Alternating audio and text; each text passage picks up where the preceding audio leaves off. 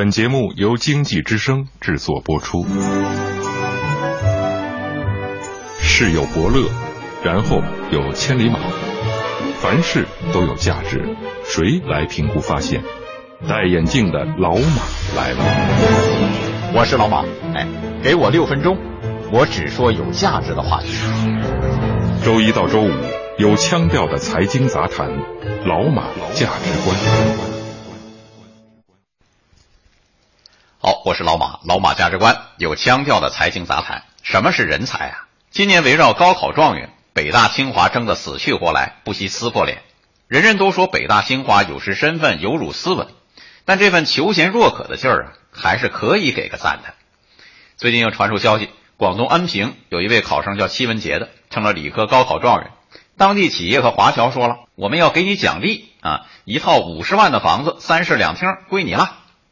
这高考状元一当，春风得意啊，高官得坐，骏马得骑的意思。但是，高考状元真的是人才吗？二零一五年中国高考状元调查报告给当头一盆凉水，高考状元成才率其实很低呀。说是高考状元进入职场之后，普遍沦为白领，在各自事业上几乎没有什么大的建树，与当初人们对状元的预期相差甚远。另外，经管专业高考状元毕业之后收入比较高，但是无人成为商界翘楚、行业领袖。胡润福布斯中国富豪榜，高考状元也长期缺席，不复当年之勇。哎，这个就得好好反省反省了。我们对人才的判断和培养是不是出了什么问题呀？哪有一考上状元就成了人才，什么都行了呢？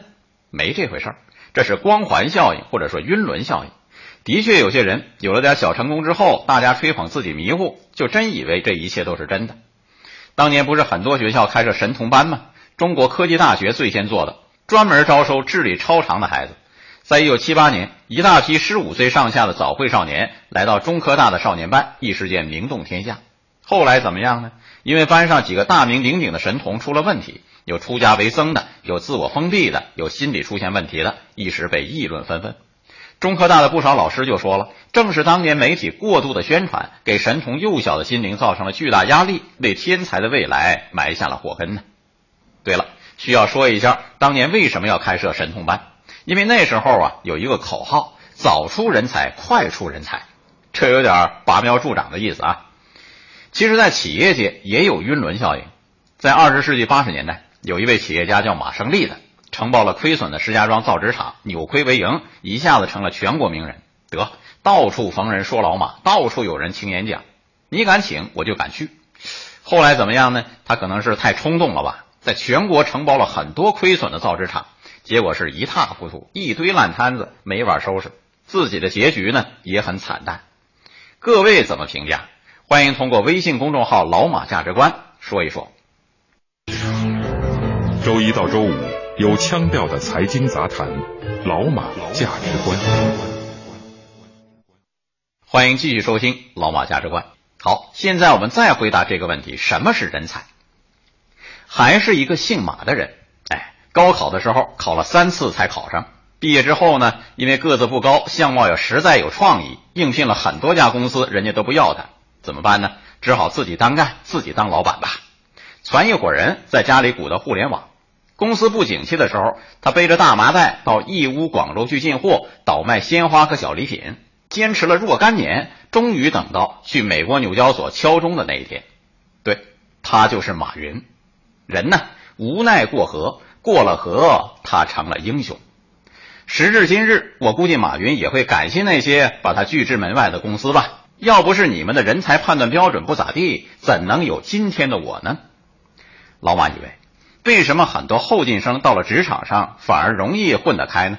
综合素质，哎，人家人际沟通比较好，胆子比较大，耐挫性比较强。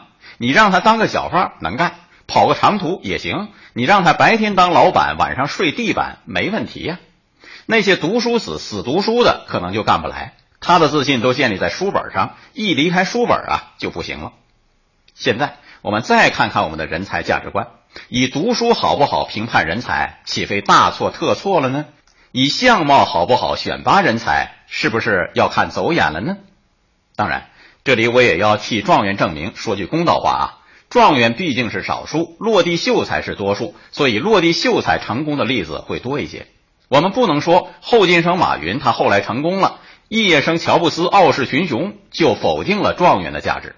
我们只能说，我们的人才价值观需要校正，人才判断标准、培养机制和选拔机制都需要跟着调整。